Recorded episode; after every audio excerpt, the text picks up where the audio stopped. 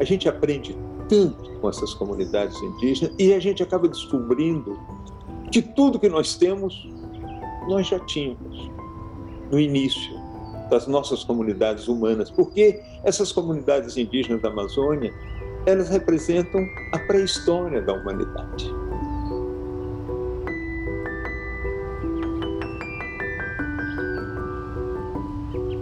Recebemos neste episódio do Matéria Bruta o fotógrafo e fotojornalista brasileiro Sebastião Salgado.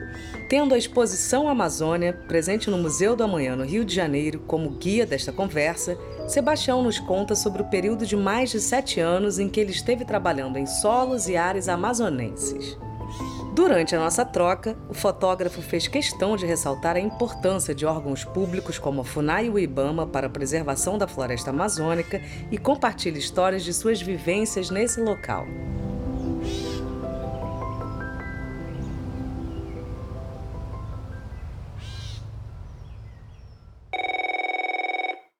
Esse trabalho que eu pude realizar na Amazônia, durante esses sete anos de trabalho contínuo entre o início de 2013 e o fim de 2019, é, para mim foi um momento dos principais da minha vida.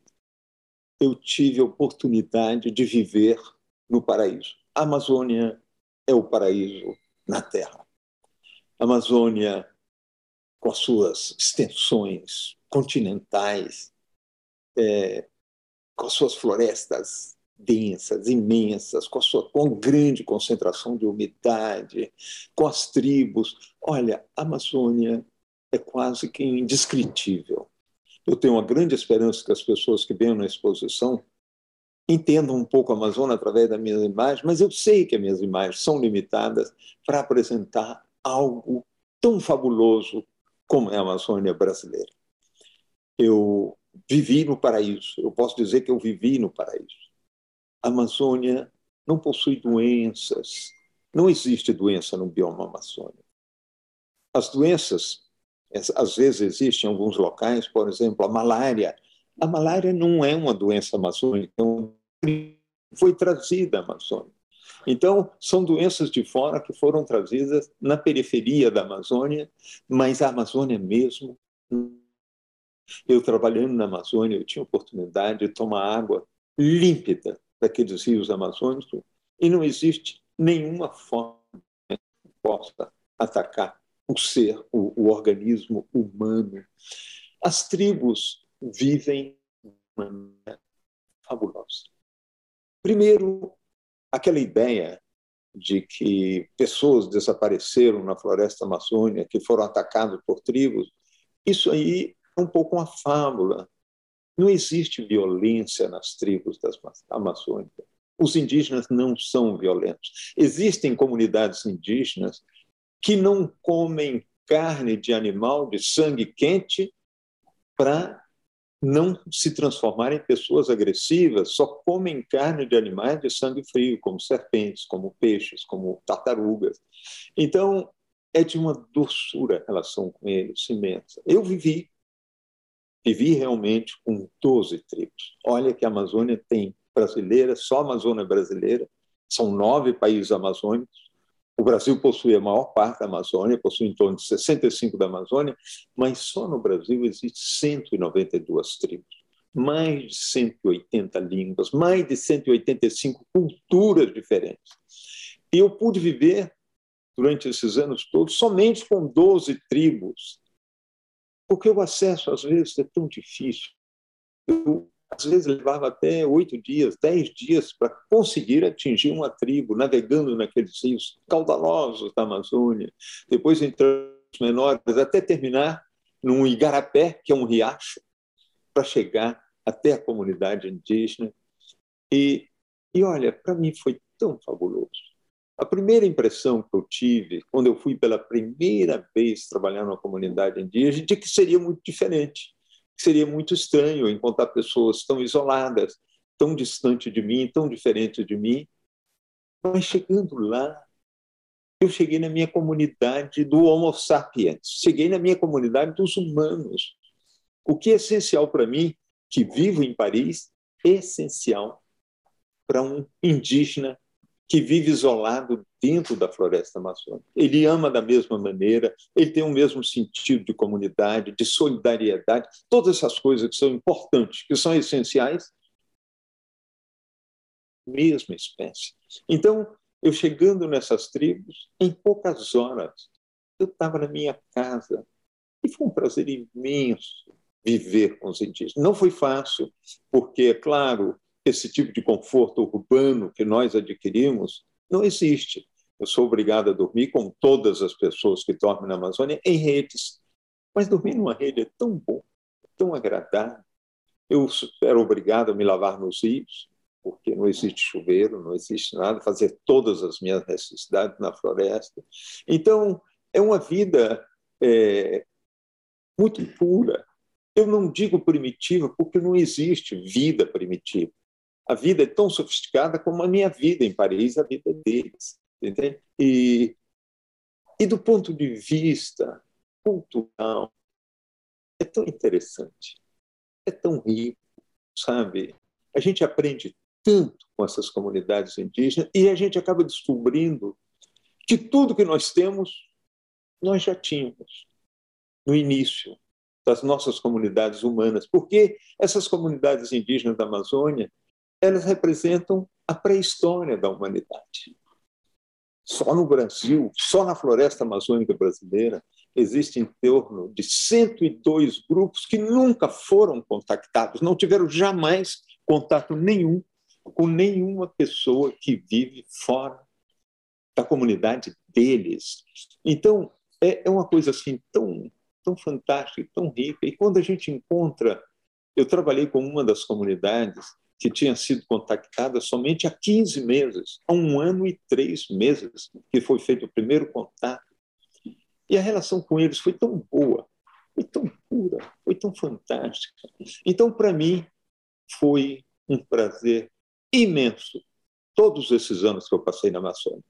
O número de anos que representa o meu trabalho na Amazônia foram sete anos praticamente contínuos, onde eu fiz 48 viagens, 48 reportagens diferentes, mas tem na exposição fotografias anteriores a essa época. Eu trabalhei, tem fotografias desde 1998, 2005, 2007.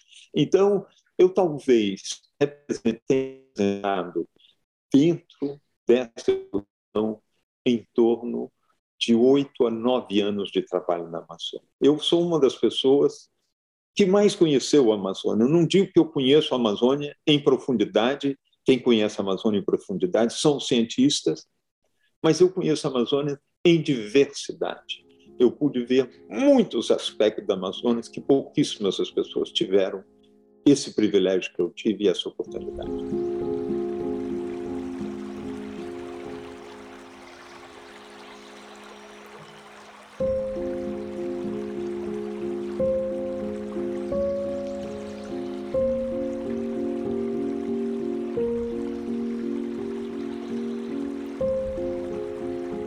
Nessa exposição, nós fizemos uma opção de apresentar a Amazônia viva. Viva porque essas fotografias representam em torno de 82% da Amazônia que não foi devastada. Nós perdemos 18,2% da Amazônia, que hoje foi destruída. Eu não quis apresentar na exposição porque essas fotografias a gente já conhece. A gente já viu muito filme sobre os incêndios da Amazônia, destruição da Amazônia.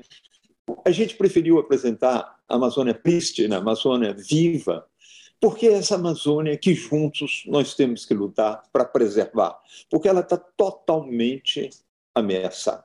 Hoje, principalmente com esse governo atual do Brasil, foram destruídos todos os filtros que permitiam a proteção da floresta amazônica. Esse governo atual acabou com o controle feito pelo IBAMA. O IBAMA era uma referência de controle da destruição da floresta amazônica e foram retirados todos os técnicos que conheciam a Amazônia, que respeitavam a floresta, e foi colocado no lugar policiais. policiais. A FUNAI foi a mesma coisa. A FUNAI talvez seja a maior instituição que todas as Américas já possuiu.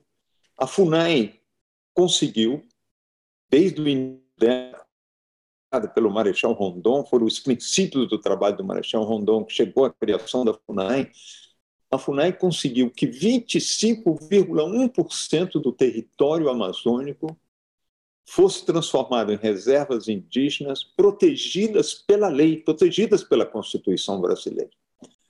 E o IBAMA conseguiu que 24,9% da Amazônia fosse transformado em áreas de preservação permanente e essas áreas de preservação permanente são diferentes das áreas protegidas para as comunidades indígenas.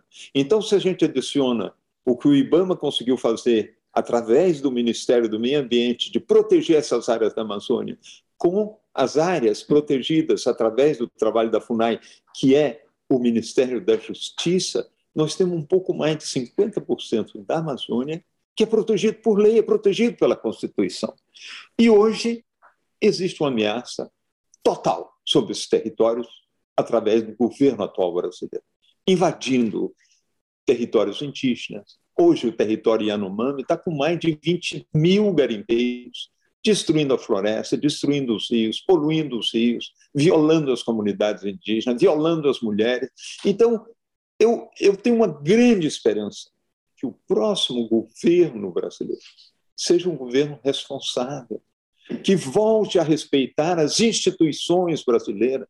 A FUNAI é uma das maiores instituições que nós tivemos, o IBAMA é uma das maiores instituições que nós tivemos, que a gente volte a ativar essas instituições no sentido de proteger a maior reserva de valores, de riquezas do Brasil, que é a floresta amazônica, e proteger a maior concentração de culturas do mundo, que são as comunidades indígenas da Amazônia brasileira.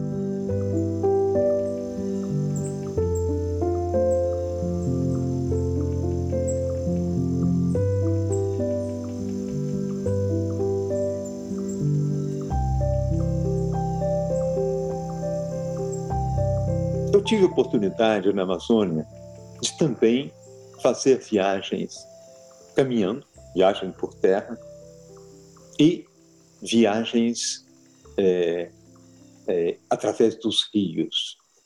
Olha, viajar nos rios amazônicos é algo espetacular.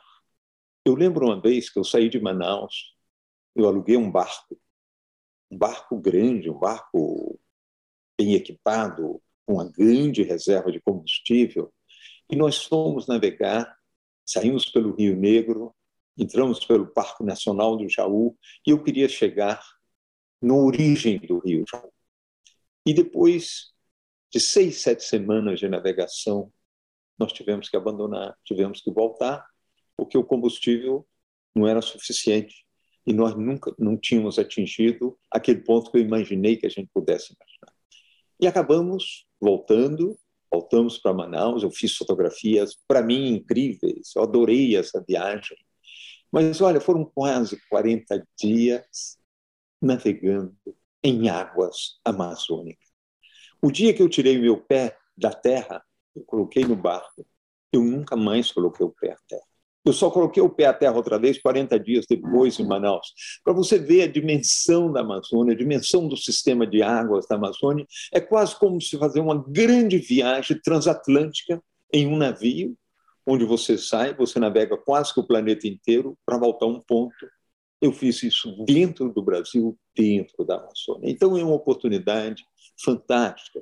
Eu também tive a oportunidade de fazer viagens terrestres. Eu lembro uma vez nós saímos com 22 indígenas, com um grupo de xamãs, e nós fomos subir o Pico da Neblina. Então, é, o, o, foi uma aventura fora do comum, porque as, as, elevações na Amazônia elas têm a capacidade de ter uma grande concentração de toda a umidade que existe na Amazônia, elas aglutinam no ponto alto. É por isso que o Pico da Neblina se chama neblina, porque ela concentra todas as neblinas. Raramente o Pico da Neblina está aberto, porque é muita umidade.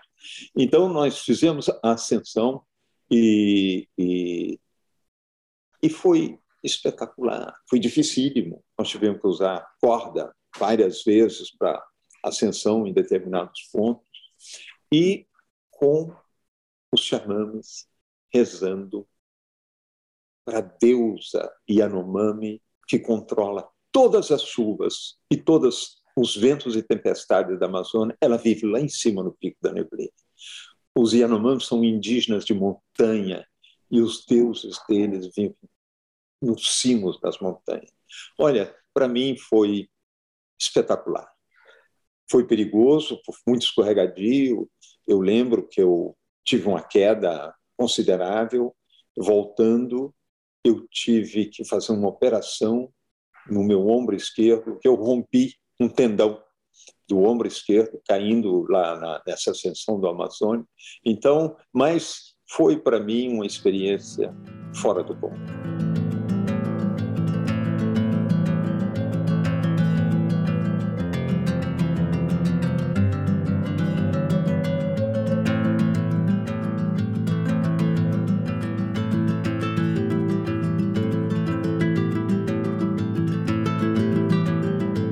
A exposição Amazônia, que será apresentada no Museu da Manhã do Rio de Janeiro, tem em torno de 200 fotografias. Mais 220 fotografias serão projetadas em duas projeções diferentes, com músicas maravilhosas. Uma composta por Rodolfo Streuter, com vozes, instrumentos e cantos da Amazônia. É, essa projeção durará 20 minutos e uma segunda projeção, também de 110 fotografias, com uma música maravilhosa do Heitor Villa-Lobos, chamada Erosão, a origem do Rio Amazonas. A exposição é composta em várias sessões, com fotografias gigantes, realmente fotografias enormes. Você entra na floresta amazônia através de vistas aéreas, vistas generosas da floresta amazônia, e você segue, encontra é, construções no formato das ocas indígenas, onde estão os indígenas, e dentro de cada oca, de cada grupo de tribos que estão nessa oca, nós temos testemunhos das lideranças indígenas, que na realidade nós trazemos uma apresentação estética, uma quantidade imensa de informações na exposição, mas a apresentação social, o, o ponto de vista político da exposição, ele é feito pelas lideranças indígenas, enfim, pelos indígenas eles mesmos. Depois, seguindo a exposição, nós temos paisagens, outras que são as montanhas da Amazônia, que a gente conhece pouco, né? As montanhas da Amazônia, a gente imagina que a Amazônia é uma terra plana com rios que vão serpenteando no meio, não sei. É uma parte, é isso mesmo. Mas uma grande parte da montanha da Amazônia são montanhas que nós não sabemos que tinha. O maior massivo montanhoso do Brasil, o massivo do Emeri, está na Amazônia. O pico mais alto do Brasil, o pico da Neblina, está na Amazônia. Então nós temos uma seção de montanhas da Amazônia. Chegamos em outras tribos, em outras ocas e continuamos com outras paisagens da Amazônia. Por exemplo, ah, os rios aéreos, que é um conceito novo, é, um conceito brasileiro, de cientistas brasileiros, que descobriram que o volume de águas que deixa a Amazônia por dia, por via aérea, é superior ao volume de águas que o rio Amazonas despeja no Oceano Atlântico a cada dia.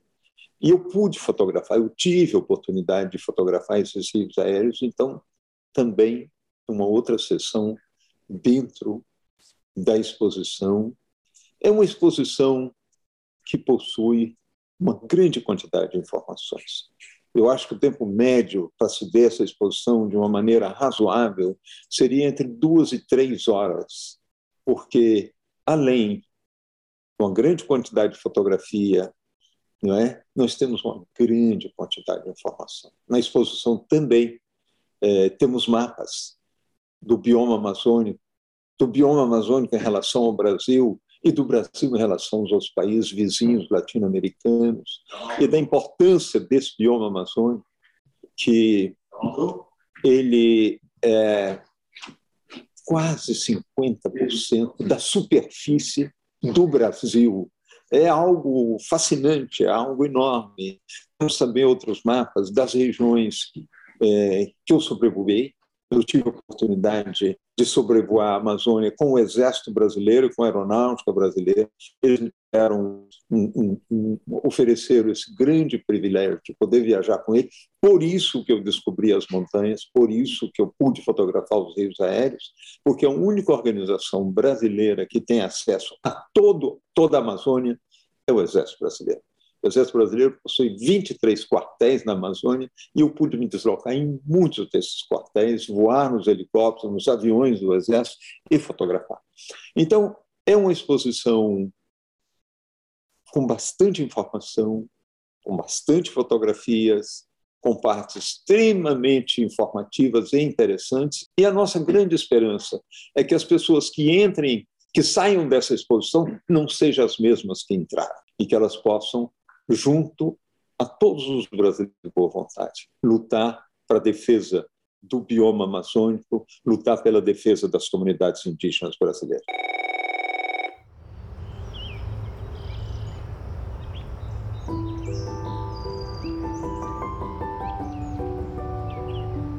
Para você que ficou interessado em conferir essas mais de 200 fotografias de Sebastião na Amazônia, aproveite a exposição que ficará em cartaz até o dia 29 de janeiro de 2023 no Museu do Amanhã, Rio de Janeiro. O Matéria Bruta é o podcast do canal Curta com episódio quinzenal dedicado às artes e à filosofia. Entrevista por Eduardo Fradkin, edição de Juliana Zalfa, voz de Flávia Mano e assessoria de Francis Carnaúba e Gabriel Reis. Para não perder nada por aqui, se liga na dica. Siga o podcast Matéria Bruta no Spotify ou na Amazon, se inscreva no Google Podcasts ou no Castbox ou assine no Apple Podcasts. Eu fico por aqui, até a próxima!